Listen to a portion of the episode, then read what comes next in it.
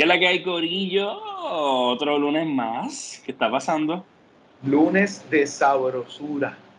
Otro lunes de loco. Ya yo, ya yo le cogí ritmo a esto, ya yo estoy contento. Yo, yo espero los lunes con ansia. Oye, Sí, y, sí, ya. ¿tú sabes quién te habla? Te está hablando Gabo Ramos por acá.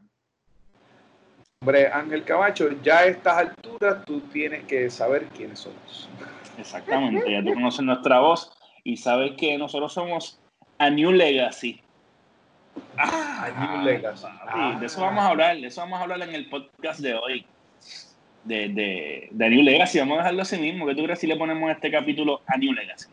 Sí, no, ya, ya se acabó. Ya ese, eso es lo que hay. Pero antes de entrar a ese detalle, obviamente vamos a hacer un breve resumen de, de Last Dance antes de entrar a eso. Para que Tú la sabes que gente- ese, ese, ese es el aperitivo de este podcast. Yo me cuco porque tú lo ves y yo no lo veo. Yo siempre lo veo un día después de ti. Pero estoy pompeado porque sé que estos, estos capítulos de, de ayer fueron especialmente especiales, valga la redundancia, por muchas cosas. Así que zumba. Mira, este, primero el capítulo 5, ya yo lo había visto antes que saliera el día de ayer. ¿Cómo es? Ya yo lo había visto, el capítulo 5, porque todo el mundo estaba hablando que Kobe Bryant salía en ese capítulo. Ajá. Y era el principio de ese capítulo, era dedicado a Kobe Bryant. Obviamente, como fanático de los Lakers y como fanático de Kobe, pues tenía que buscarme la manera de ver ese capítulo y logré verlo, creo que fue como lunes o martes de la semana pasada. Espectacular, hermano. Este, habla de la relación, Kobe mismo habla de la relación de, de él y Jordan, este, que era su hermano mayor. Este, y básicamente hablaron de los encontronazos que ellos tuvieron, la primera vez que se vieron jugando, cuando él y Kobe se vieron jugando en ese juego de estrella y sucesivamente. Este, yo creo que, pues hermano, arrancó bien el capítulo 5, este, habla de la riña con los Knicks en ese capítulo Ajá. 5. En el capítulo 6, pues entonces ya se habla un poquito más de, de los encontronazos con Charles Barkley y compañía. En el capítulo 5, Ajá. este, el que no haya visto, sale videos de ese juego a puerta cerrada en Monte, en Monte Carlo, Monte Carlo, en Europa. Ujú. Un juego que tuvo el Dream Team a puerta cerrada, Magic con 5 y Jordan con 5. Eso fue un juego a puerta cerrada, son pocas las imágenes, mucha gente hablaba de ese juego Ujú. y sí, aparecen videos inéditos de ese partidazo. Ellos dicen que ha sido el mejor juego que se ha jugado en su vida. Wow. Imagínate, en un equipo estaba Jordan y el otro era Magic Johnson. Tiene que ser impresionante. Tiene que ser impresionante. Y, había, yo recuerdo hace varios años atrás, y con varios me refiero a 10, 12 años, había un- una colección de DVD bien grande, de un documental de, de Michael Jordan. Pero yo creo que este- esta serie de Last Dance, este, este documental, eh, ha tenido material inédito que, Sí. que no se había presentado nunca. Ese mismito, ese mismito. The Ultimate se llama Sabe. Y, y, y, y, nos ha decepcionado eh, eh, esta serie de documentales en ese sentido de que mucha gente dice, "Ah, ya yo he visto documentales de Michael Jordan. No, no, no.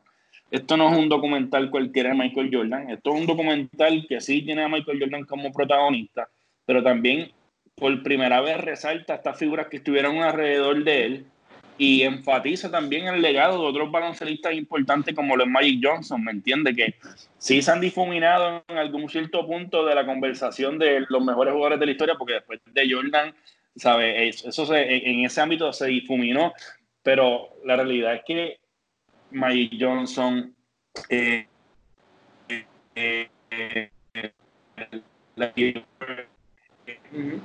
Jordan, como el- el lunes pasado, No se puede competir y poner un modelo no, sino que todos ellos son tremendos atletas y está siendo interesante como, como esta gente está narrando esta historia en, en esta serie de documentales y está aprovechando y resaltando la labor de cada uno de ellos. Y no se me molesten, gente, no se me pongan changuitos. Eh, porque en una parte, obviamente, después que hablan de ese escenario de las Olimpiadas de Barcelona 92, mencionan que Michael Jordan se llevó el MVP y ganó un campeonato. Eh, digo, se llevó el MVP para ese entonces. Y que, que otro jugador se había llevado medalla de oro y MVP. Y unas finales, exacto, y unas finales.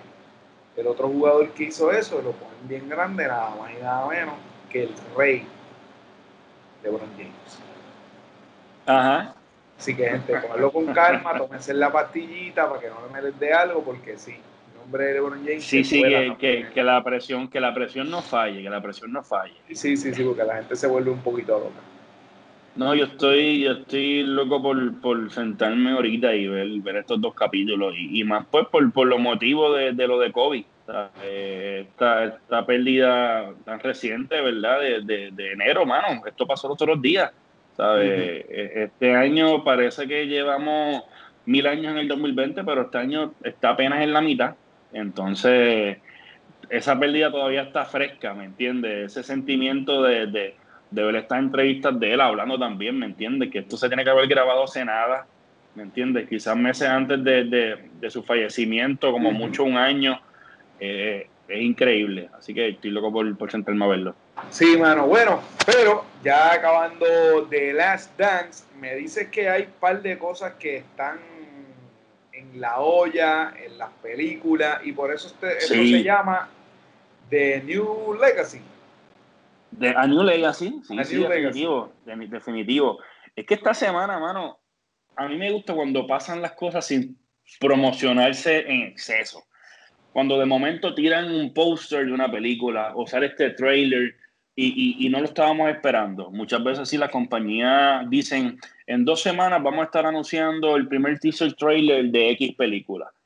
Pero eh, eh, alguien que, siempre ha utilizado el, elemento sorpresa es la compañía productora Warner Brothers. Ellos no acostumbran a estar tirando trailers de sus películas. Muchas películas con dos años de anterioridad ya tienen un teaser trailer, etcétera esta gente siempre son bien herméticos en cuestión de información y más cuando se trata como una película de esta que estamos hablando, que vamos a hablar ahora, que es Space Jam 2, que ahora recibe el título de Space Jam A New Legacy. Que eso dice demasiadas cosas en, el título. Eso dice demasiadas cosas en el título. Y qué manera más, más brutal de presentar el título de una película que su mismo protagonista salió en su Instagram normal a cualquier hora del día, sin planificación, sin previo aviso. sin planificación para nosotros los mortales. Para nosotros los mortales, por eso tengo que haber estado machado hace tiempo. Pero que nadie sabía que esto iba a pasar.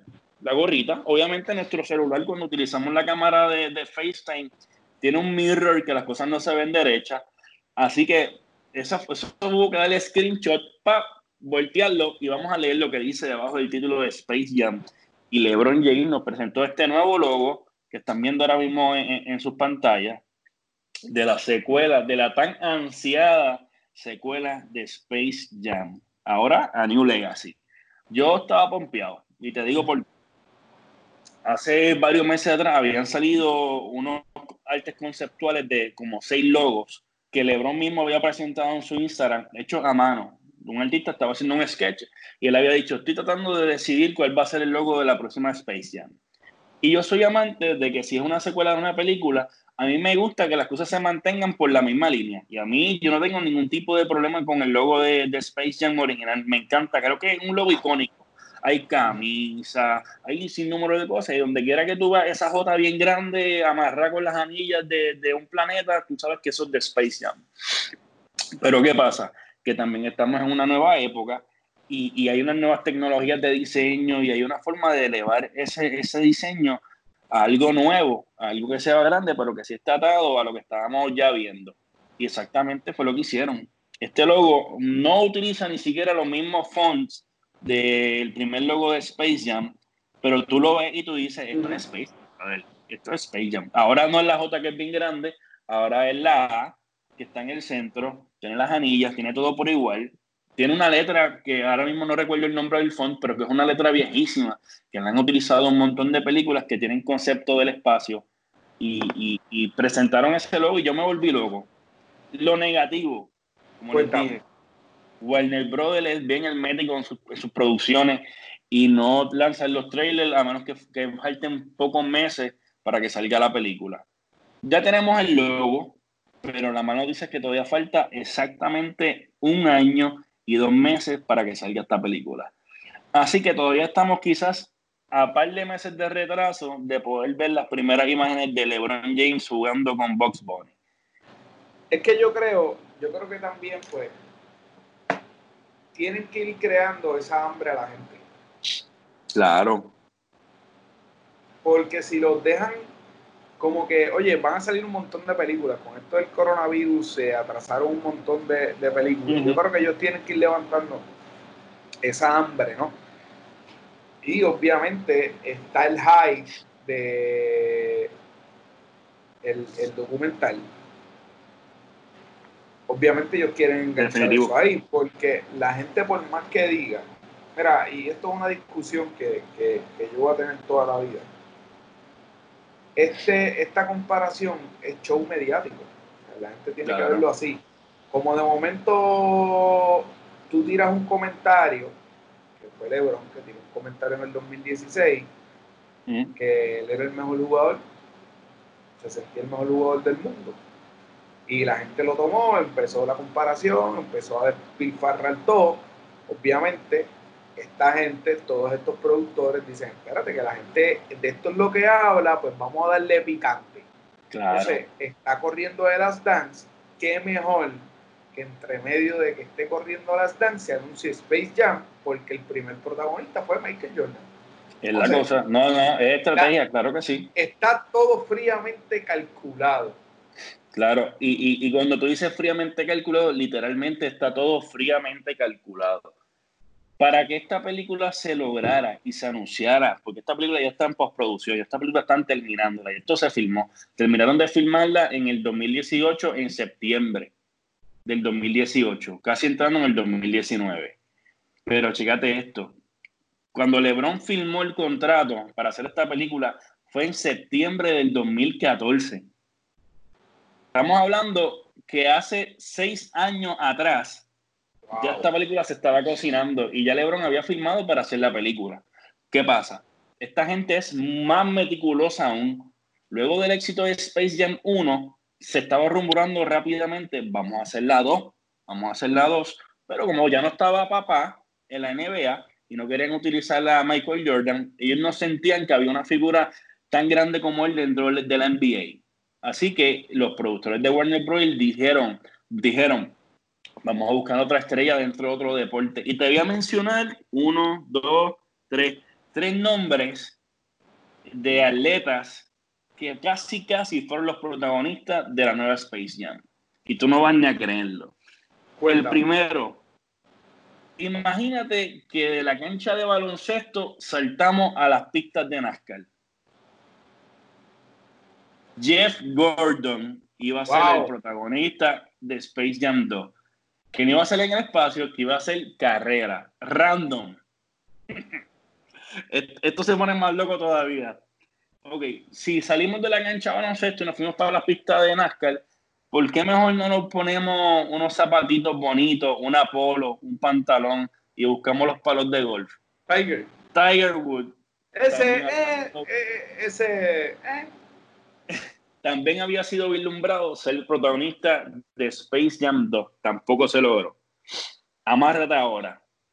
Si nos fuimos del espacio, la cancha de baloncesto, a la pista de NASCAR, después fuimos a buscar los palitos de golf, ¿por qué no nos ponemos unas banks y buscamos una patineta y ponemos a Tony Hawk siendo el protagonista de Space Jam 2? Fíjate, Tony Hawk hubiera sido chilling, pero hay un detalle en todo eso. Claro. Esos, no son deportes competidores. No son, exactamente, no son deportes de tú a tú. ¿Qué dice Warner Brother? O sea, se van por exactamente la línea que tú estás diciendo. Vamos a hacer algo. Si vamos a tener un, un, deporte que no va a competir por equipo, ¿por qué no eliminamos la palabra deporte de Space Jam y no lo hacemos de deporte? Y ahí fue cuando en el 2003 eh, sale Looney Tunes Back in Action, que es exactamente el mismo concepto de Space Jam, los Looney Tunes en la Tierra teniendo contacto con personas. Y esta película la protagonizó Brendan Fraser, que ya hace años no hace películas, pero es el protagonista de las películas de The Mommy. También hizo George of the Jungle, de un tipo que había hecho muchas películas buenas para entre medio de los 90, final de los 90 y principios de los 2000. Así que Warner Bros. Arriesgó, hizo esta película que lamentablemente fue un fracaso y ahí todos habíamos pensado ya esto se va a acabar. Aquí ya no va a volver Space Jam después de este boquete, tiene que ocurrir un milagro hasta que empezó a sonar el nombre de LeBron James y en el 2014 contrato firmado y ahora por fin 2021 a New Legacy. Sí, no, yo, yo creo que ya la pegaron con esa. La pegaron con sí, esa. Sí, no hay break, no hay break, no hay break. Y dicho sea de paso, de esta película se han protegido muchas cosas, pero también se han filtrado algunas cosas. Hace dos meses, un mes y medio antes de, de el coronavirus, voy a estar poniendo en pantalla también estas imágenes. Se filtraron una foto de unos posibles equipos que van a estar compitiendo con el equipo de Box Bunny y LeBron James. Esto para mí es súper raro. Porque vamos a recordar que, estas películas de, de, Space Jam que tienen que ver con, con animación siempre tienen muchas cosas envueltas de ciencia ficción. A Jordan se les tiró el brazo bien largo, al loco aquel lo aplastaron y quedó eh, como una pizza, después lo soplaron. Pues se filtraron una foto de un equipo de villanos de película, en el que está Freddy Krueger, Darth Vader, Jason, y todos ellos están con uniformes de jugar baloncesto. Wow. Si estas fotos son verdaderas, son reales, yo me imagino que será como algún equipo de esto parodia, ¿me entiendes? Compitiendo en algún torneo espacial o alguna loquera de esto. Todavía no tenemos detalles del guion, pero por ahí quiero que pueda ir la vuelta. Está bien interesante. Así que lo que están viendo y escuchando este podcast, comenten qué ustedes piensan de estas fotos, si son reales o no. Obviamente la calidad de estas fotos no es super HD, porque como todas las cosas que se liquean y se filtran, eh, son tomadas con celulares, a pantallas de computadora, etcétera. Así que te lo dejo por ahí para que ustedes tengan su opinión. Oye, y otra de las cosas que se habló ahí es cuando se rumoró que hasta el mismo Clay Thompson va a aparecer en la película. Va a estar Clay Thompson, va a estar Anthony Davis. De hecho, la lista de jugadores de NBA que van a estar participando en la película es más corta de lo que yo esperaba. Eh, la, estuve viendo ahora antes de comenzar el, el, podcast. Hay cinco jugadores de NBA. Está Clay Thompson, está Anthony Davis, está este, Lance Stephenson, hay un par de gente, pero lo que me está curioso es que hay más jugadoras de, de WNBA que jugadores de NBA regulares. No sé si que ellos también están tratando de crear un hermetismo y no decir que van a estar Curry, Kevin Durant, quienes han sido las contrapartes en estas últimas temporadas contra LeBron James. Pero en la lista oficial solamente está Clay Thompson de Golden State. Así que vamos a ver cómo, cómo se va moviendo. Sabemos que en Space Jam 1 le robó los poderes a ciertos jugadores, quizás en esta película de, de alguna otra forma y han tratado pues, de, de, cuidar eso. Otra cosa que también se ha hablado y se ha mencionado por, la, por las personas especulando, que no se ha mencionado ni siquiera en los medios ni se lo ha preguntado a LeBron, es si Jordan va a tener que sea un cameo en esta película. Yo, yo a mi parte lo, lo veo bien difícil no sé. sabemos que Jordan no es un tipo que está dando entrevistas ahora con este documental y luego del fallecimiento que lo hemos vuelto a ver, pero no es un tipo que está en los medios, que está... Es un, no tiene redes sociales. Su marca sí tiene redes sociales, pero no es un tipo que está como que tan directamente. Sería emocionante verlo. De mi parte, yo lo dudo. Sí, no, pero yo creo que es posible. Sí. Sería buena. Es, bien posible porque entonces pasan la batuta.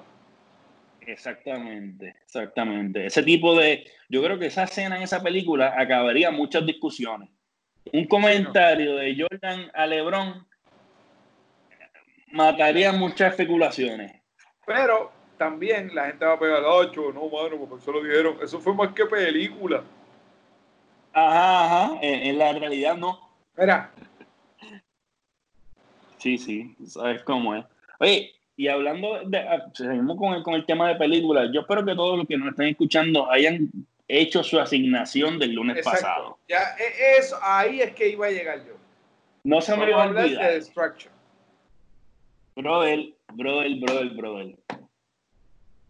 La vi en dos días, honesto. Vi primero 20 minutos, que te lo comenté por teléfono la semana cuando hablamos. Y tuve que volver a empezar a verla después otro día, porque aquí en casa había un revolú y no pude verla tranquilo, tuve que verla de noche tranquilito. Peliculón, peliculón. Eh, la película está buenísima. Eh, eh, la, idea del guion, aunque no es algo que tú dices, wow, qué impresionante, el secuestro de una persona, tiene unas cosas que, que, te dan hints diferentes a otras películas. Para los que ya vieron esta película, ¿verdad? Dijimos que íbamos a hablar con spoiler hoy. Secuestran el hijo de este narcotraficante, lo secuestra otra ganga de narcotráfico el papá del niño está en la cárcel, contratan este, este grupo de, de, este tipo de sociedad gubernamental militar, buscan a este ex militar retirado que está viviendo como, como un homeless y bebiendo como un loco por, por una pérdida que tuvo. Pero, pero que se dedica a los rescates. Que se dedica a los rescates, que es rescatista y asesino a sueldo, un sicario. Para los momentos difíciles lo llaman a él para que sea el hombre que bregue. Eh, lo contratan para que entonces rescate a este niño. Y lo que me gustó de la trama que le hizo diferente es que en un momento dado este grupo de gente que estaba liderando este rescate dice, ¿sabes qué? Olvídate de este nene, ¿sabes? Esto va a tener más revoluciones de lo que hay. Eh, y de hecho, cuando él está metido en casa de un, amigo de él que también se dedicaba a lo mismo, el tipo le sabe que vamos a meterle un tiro en la frente a este nene y, coge los chavos del rescate y, y olvídate del resto. ¿sabes? Que te da también ese, ese vibe de antihéroe. Pero, pero, vamos a hablar, vamos a hablar con, con, spoilers, punto. Sí. A él lo contratan, pero ya él, bueno, básicamente lo llaman para el trabajo porque él está contratado por la compañía. Él tiene algo con la de la compañía. Este. Ajá.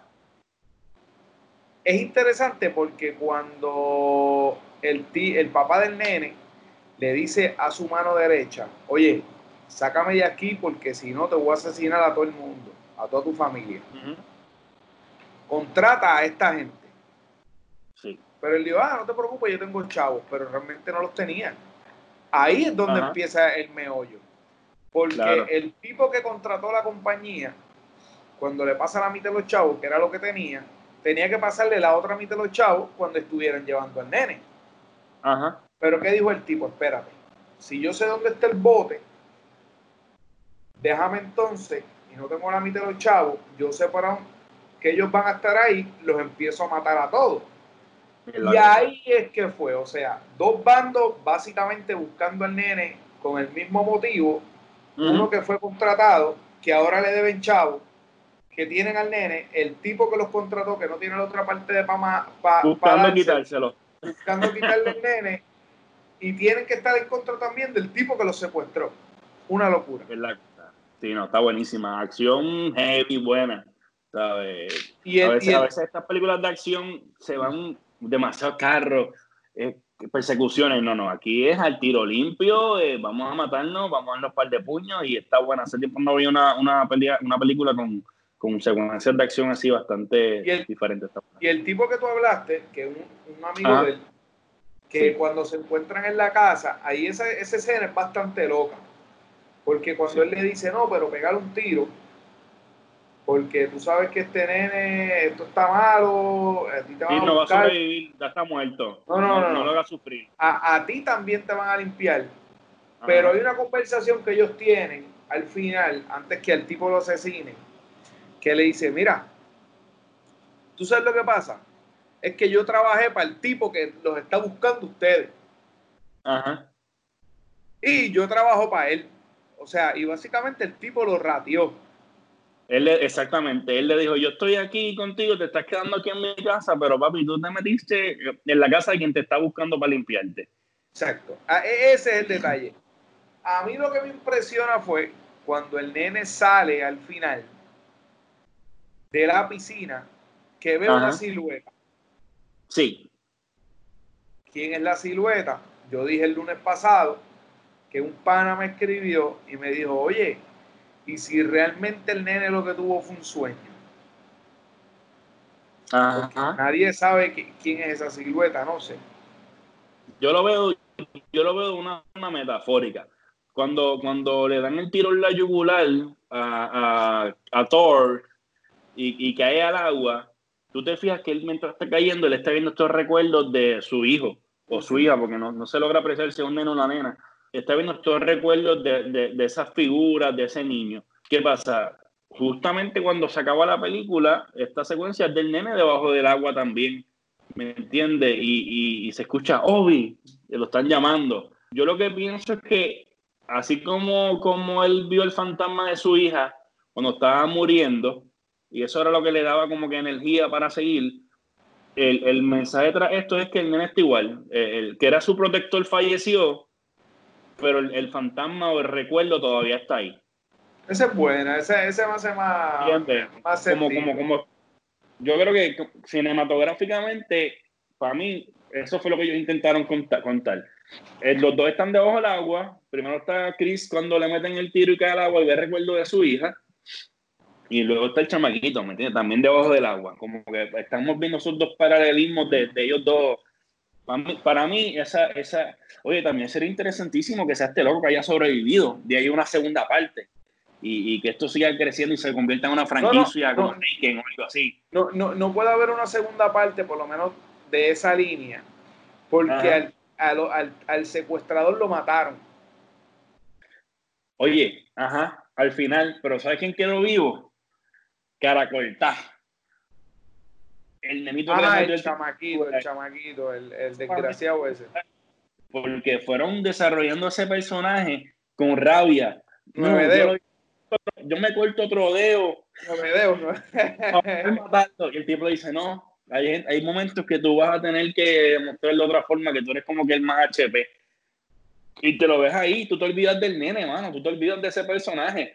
Pero tras bastidores está ese demonio con una escopeta esperando el momento perfecto para dispararle, ¿entiendes? Y para mí lo desarrollaron súper bien, porque a mí se me olvidó hasta ese nene. Cuando le veo la cara, digo, maldita sea, ¿dónde está este loco este? El desgraciado ese, nueve dedos. nueve dedos. no, no, en, realidad la película está buenísima. Si no la han visto, olvídense de los spoilers que estamos tirando aquí. Así de buena está la película y nos quedamos sin contar un montón de cosas. Así que corran, corran a Netflix y veanla. Y según los números de Netflix, ha sido uno de los estrenos más salvajes y está a punto de convertirse en uno de los estrenos, el, estreno número uno a nivel histórico de la plataforma de Netflix. Ahora mismo tiene sobre, te digo, yo creo que son 9 millones o 90 millones de, visitas. Y es bueno que toque ese tema, porque eh, recuerdo que estábamos hablando de esto el, el, lunes pasado y en la semana estoy buscando el screenshot que te envié y en la semana te envié un screenshot de algo que está surgiendo por todo esto de los estrenos de películas en streaming. Este va a ser el tema recurrente porque todas las semanas pasa algo nuevo. Universal Pictures, habíamos mencionado que había lanzado la película animada para niños Trolls. Y había decidido no lanzarla en, en el cine y, y, lanzarla vía streaming. Pues, ¿qué pasó? Ellos anunciaron esta misma semana que esta película no solamente duplicó, sino que recaudó cinco veces más lo que había recaudado la película número uno durante cuatro meses en el cine regular. Exacto. En solamente un mes. Esta lo logró hacer en un mes solamente en ventas digitales. Así que literalmente es una transformación. Netflix, Hulu, todas estas compañías llegaron para quedarse y el cine se está dando cuenta no solamente de esto, sino que están diciendo, oye, mi negocio también puede hacer publicar mis películas a través de una plataforma, le iba a sacar más dinero, no tengo que pagarle a estas compañías de cine eh, que me distribuyan, que es lo que está pasando. De hecho, la compañía de grande AMC de cine, que es de las compañías más grandes de cine en Estados Unidos, ya anunció que no va a poner en su cine ninguna otra película de Universal por haber esta gente eh, lanzado estas películas de forma de streaming. Yo digo, ah, sí, pues tú vas a lanzar por streaming, pues no vamos a, a poner ninguna de tus películas en, nuestro, en nuestro cine. Así que, eh, Sigue cambiando el negocio. Eso incluye, yo creo que Caribbean Cinema. Yo estuve leyendo un periódico local que estaban hablando que Caribbean, que Universal, o sea, una, yo creo que era esa, Universal, no iba a pasar las películas ah. en Caribbean Cinema tampoco. Así que eh, eh, es un cambio, es un cambio. Para mí es positivo para el cliente, para nosotros como espectadores, que podemos ver nuestras peliculitas en nuestra casa ahora en un ambiente seguro eh, durante esta pandemia. sabemos que en diferentes partes del mundo ya se están abriendo los cines, ya están abriendo conciertos, ya están pasando mil lo que era. Gente, no es seguro, aunque ahora en el cine cerca de tu país, tu pueblo, tu estado, no vaya al cine, no sea loco, no sea loco, no pague por enfermarse. Mejor se viendo peliculitas en Netflix, en Hulu, como hacemos nosotros, y se mantiene a salvo. Exacto. Tengo otra recomendación más de película para esta semana eh, y una serie. Y con esa cierro la, cerramos la sección de cine. Usualmente eh, las películas animadas, y, hablo mucho de películas animadas porque a mí no es realidad tener que ver muchas películas de niños. Que usualmente muestran, muestran este mundo perfecto de la familia sin problemas, no hay discusiones, no hay nada. Pero Netflix, para variar, acaba de romper el molde y acaba de lanzar una película eh, que les voy a dar el, título en, español, se llama Los Hermanos Willoughby. Esta película de los hermanos Willoughby rompe completamente todos los esquemas de una familia tradicional de peliculitas de Disney. Wow. Esta película comienza con la narración de un niño diciendo, yo soy triste, mis papás no me quieren, desde que yo era pequeño me odiaron, soy una interrupción para ellos. Y toda esta película animada dirigida hacia los niños muestra esta realidad de que no todas las familias son perfectas, de que tenemos que ser agradecidos, ¿verdad? Porque tenemos una familia y un entorno de gente que nos quiere. Y la película eh, básicamente habla sobre estos tres hermanos que tienen unos padres que son unos idiotas y ellos planifican hacer unas vacaciones para esos padres para quedarse solos en la casa y que otra familia pueda adoptarlo. Es una locura. Es una locura el tema se escucha fuerte de la forma que yo lo estoy planteando, pero la película está bien hecha para que tú te sientas con tus hijos a verla y le digas, mira, mira lo que pasa en el mundo, mira este nene, valora lo que tiene, aprende de esto, mira estos muñequitos, ¿sabes? Así que una de mis recomendaciones esta semana para la gente que tenga familia o si quieres verla, entretenerte y que, y que te choquen en el pecho como una película animada con un mensaje brutal, Los Hermanos Willoughby en Netflix. Buenísima, es animación.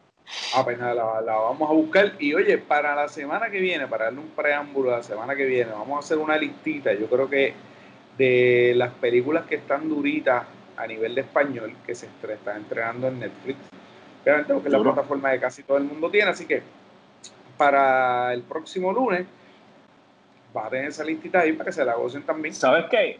Me voy a poner como tú te pusiste el lunes pasado, voy a hacer la asignación y esta asignación es para ti y para mí, y para la gente que nos esté escuchando, los, los podcast escucha.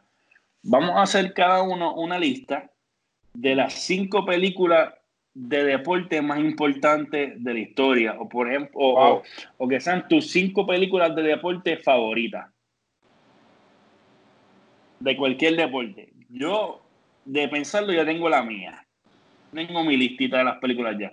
Así que, podcast escucha, Ángel, el lunes que viene la asignación es traer una lista de las cinco películas de deporte o que giren en torno a deporte, porque sabemos que hay películas que sí son de deporte directamente, que hablan de, de juego y tienen diferentes tipos de cosas, pero hay otras que tocan temas indirectamente, como Black Moneyball y todas estas películas. Esa es mi favorita, by the way. De verdad. Ese, ese, ese, es el top de Moneyball. Vamos a hacerle el y lo que hacemos es que cuando tengamos las cinco tuyas y las cinco mías, las publicamos también para que la gente las vea. Y para ir cerrando, ¿verdad? La sección de cine, el viernes pasado en Disney Plus estrenó Prop Culture. Prop Culture es una serie de documentales cortos de 30 minutos de diferentes películas. Cada capítulo habla sobre una película. El host de este documental es un coleccionista de props. Para la gente que no conozca lo que son los props, son los utensilios, las utilidades que se utilizan. Las para escena. el, el, sketch de dibujo de, de cada actor de, de, de, cada película. Pues cada capítulo de esta serie habla acerca de una película en específico y los props, dónde se encuentran, cuándo los desarrollaron, quién los tiene, están en un museo, Disney los almacena y te van narrando junto al productor, los directores, los guionistas de las películas, cómo fue sucediendo estas películas y cómo se fueron desarrollando poco a poco. Mary Poppins, Peter the Rabbit, Tron, las películas de Narnia, eh, Back to the Future, eh, Querida encogieron niños. Eh, son todos los capítulos que hay en esta serie que, que, que, muestran los props y cómo fueron desarrollando. Lo interesante de esta serie es que por primera vez desde el lanzamiento de Disney Plus, ellos lanzaron todos los capítulos a la vez. Usualmente Disney coge sus días de estreno los viernes y cada viernes estrena un capítulo nuevo de cada serie que estén desarrollando ellos como producto original. Pero con esta me estuvo súper raro, decidieron lanzar todos los capítulos al mismo tiempo. Así que pueden verlo, es una buena forma de aprender un poquito más de cine, de lo que es la estructura de cómo se crea una película y también conocer un poquito de, historia de, todos estos props y, y los tropiezos que tuvo esta gente. Oye, y es bueno que se hable de todos estos temas porque como estamos en cuarentena, oye, hay muchas cosas para ver, así que puedes utilizar el Netflix, que es la que todo el mundo tiene. Este, Gabo habla mucho de Disney Channel, porque eso él ahora está en esa nueva realidad.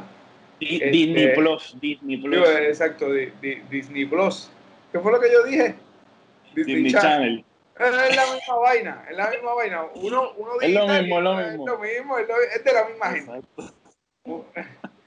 Así que, gente, este, nada, yo creo que ya le damos a esto.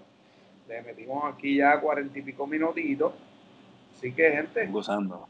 Estamos gozando, disfruten que, tengan, que tengan, que tengan una, una buena semana. Sabemos que esta es una semana importante para Puerto Rico va a ser medio caótico. Eh, usted tenga conciencia propia, eh, no se deje llevar de, todo lo que dicen nuestros políticos y nuestros expertos en diferentes materias.